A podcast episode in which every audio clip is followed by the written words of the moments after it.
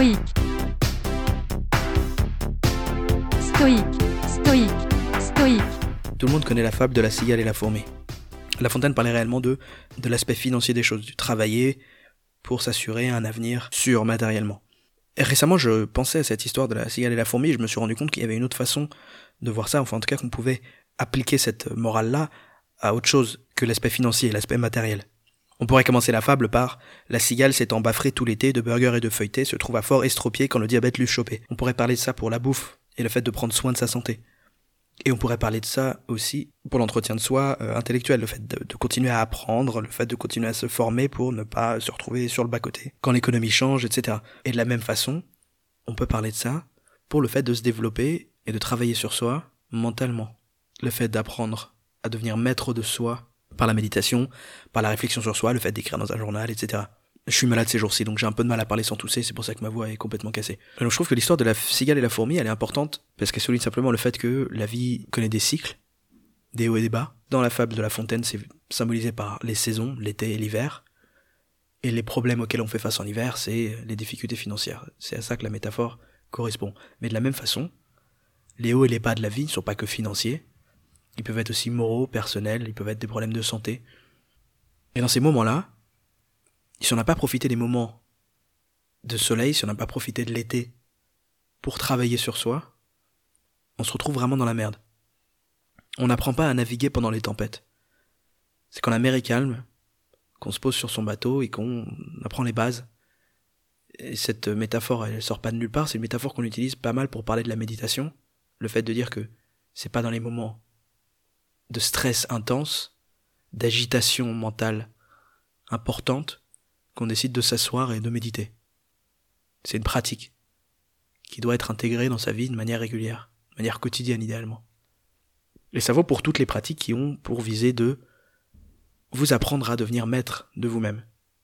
Que ce soit ça, encore une fois le fait d'écrire dans un journal, le fait de faire du sport, le fait de maîtriser votre environnement pour savoir ce que vous faites, le fait d'avoir des objectifs en tête pour savoir dans quelle direction vous allez, le fait de construire des habitudes saines et de travailler sur l'élimination des mauvaises, etc., etc. Toutes ces choses-là sont importantes, sont essentielles avoir une vie équilibrée, avoir une vie stable. Et il faut le prendre au sérieux maintenant, en particulier si vous avez le temps d'y penser, en particulier si vous n'avez pas de problème à ce niveau-là.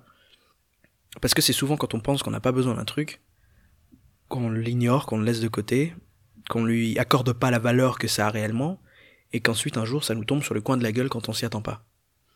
C'est pas pour rien que les gens font des crises de la quarantaine, des crises de la trentaine, et que ils se retrouvent face à leur vie en se disant mais qu'est-ce que j'ai foutu de tout ce temps? Pourquoi je sais pas où je vais? Pourquoi je sais pas où je, qui je suis? Parce qu'ils se sont, sont parce qu'ils se sont jamais simplement posés pour décider bon où va ce putain de navire? Est-ce que je suis à la barre? Et où on va.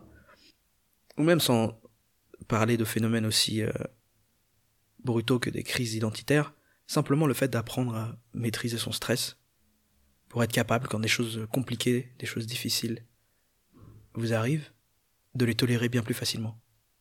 De savoir vous maîtriser émotionnellement. D'être capable d'être la personne sur qui on peut compter quand les choses vont mal. Et donc pour ça, il faut que vous connaissiez la valeur de ce travail-là.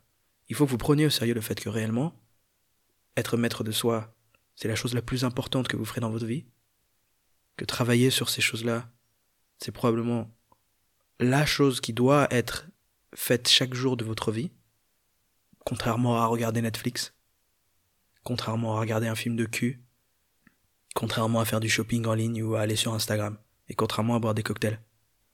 Donc la première erreur que font les gens, c'est de ne pas réaliser à quel point c'est important, encore une fois, parce que bah, quand tout va bien, on se pose pas la question. Exactement pareil qu'avec la bouffe, on mange n'importe quoi, puis un jour on chope un truc et on se rend compte que c'était que quand on est adolescent, on peut bouffer des burgers, mais que c'est pas c'est pas sain à long terme. Ou de la même manière, professionnellement, on peut se reposer sur ses lauriers et ensuite se faire virer, se rendre compte d'un coup que sur le marché du travail, on n'a pas la valeur qu'on pensait avoir. Les gens ont tendance à ne pas prendre le recul qu'il faut pour réaliser que la maîtrise de soi, de ses émotions, c'est important.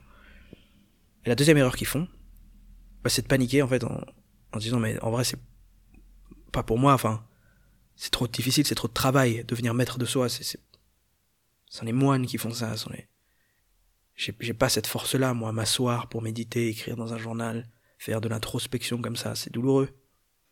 Et c'est vrai que c'est pas facile. Mais c'est pas facile non plus de faire des squats, de faire des pompes et de revenir en transpirant et d'avoir mal aux muscles. Il faut savoir ce que vous voulez dans la vie. Si c'est trop dur pour vous de bosser sur vous-même, effectivement, bah restez, restez comme vous êtes, hein, ça, vous, ça vous regarde. En revanche, si vous avez l'impression que c'est peut-être quelque chose qui vous intéresse, alors acceptez le fait qu'il y a un peu de douleur qui va avec, mais en vrai, c'est beaucoup plus simple que d'aller à la salle de sport. Faites les choses étape par étape et faites-les une chose à la fois. Commencez par simplement méditer par exemple, et faites que ça, et faites-le 10 minutes par jour. si vous n'avez pas le temps de faire ça 10 minutes par jour, laissez tomber la vie quoi. Sinon, si vous avez envie d'écrire, vous pensez que peut-être qu'il y a peut-être plus de choses à aller chercher en écrivant, en faisant de l'introspection, bah alors faites ça. Achetez-vous un beau cahier, un beau truc dans lequel vous allez être content d'écrire, avec un beau stylo plume, un truc qui vous fait plaisir pour que ça soit vraiment un plaisir. Le, le, le toucher, le physique, faut pas euh, sous-estimer le rôle que ça peut jouer dans le fait de se dédier à une tâche. Le fait de faire les choses manuellement avec des, des, des, des, outils qui nous plaisent. Donc achetez-vous un beau cahier, achetez-vous un beau stylo et voilà, écrivez euh, 10 minutes par jour. Écrivez une phrase tous les jours sur, sur vous, sur où vous allez. Asseyez-vous pour faire un peu de visualisation, essayez de vous imaginer. Essayez de, de réfléchir réalistement aux étapes qui vous séparent entre maintenant et les jours qui vont venir, et les semaines qui vont venir, et les mois qui vont venir, et à quoi va ressembler votre année, à quoi vous allez ressembler à la fin de cette année et où vous serez. Si vous savez où vous allez, essayez d'imaginer cette destination et vous demandez si, si ça vous convient d'aller là ou si vous aimeriez aller ailleurs.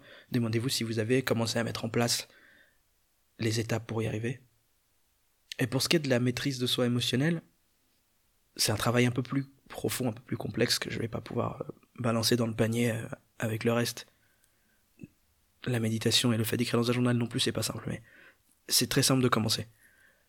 Le fait de maîtriser ses émotions, je pense que en une phrase, s'il fallait résumer la première étape, ce serait, encore une fois, je pense, d'écrire.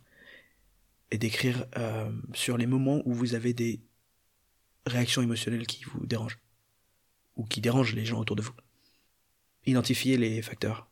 Et à partir de là, faites une sorte de contrat avec vous-même pour, la prochaine fois que ça arrive, prendre un peu de recul et essayer d'agir différemment. Mais vous voyez, tout ça, c'est de la préparation. Toute cette métaphore de la cigale et la fourmi revient parce que c'est une préparation qui doit se faire à tête reposée. C'est pas au moment où il y a un mec qui vous a bousculé et que vous avez envie de lui casser la gueule que vous allez être empreint de sagesse et vous rendre compte que c'est pas la bonne réaction à avoir si c'est votre réaction par défaut à chaque fois. C'est pas le moment où quelque chose vous irrite et que vous commencez à crier sur un proche que vous allez tout d'un coup vous rendre compte que c'est futile et que c'est stupide et que c'est blessant. Donc c'est pas dans les moments de tempête de neige, c'est dans les moments d'éclaircie ensoleillée qu'il faut se poser ces questions-là. Mais donc il faut le faire, c'est du taf. Il faut être une petite fourmi qui travaille sur son développement, plutôt qu'une cigale qui vit sa vie sans se demander euh, où elle va. Donc voilà, un peu décousu aujourd'hui, je réfléchissais un peu à voix haute, parce que cette idée m'est arrivée, euh, et j'ai bien aimé cette, cette, cette comparaison. On a, tendance à oublier pendant les, les, les moments où tout va bien que c'est justement à ce moment-là qu'il faut se préparer pour les moments où ça ira mal. Et voilà, j'espère que ça vous a inspiré à vous demander ce que vous avez envie de préparer pour la prochaine tempête. Quelle est votre tempête? Quelle est celle que vous craignez le plus ou celle qui survient le plus régulièrement? Mais qu'est-ce que vous pouvez faire si vous êtes dans un moment d'éclaircie pour vous préparer à cette prochaine tempête? Et faites-le un peu tous les jours. C'est vraiment faisable. Mais c'est important de le faire, plutôt que de vivre comme, comme la cigale. À demain.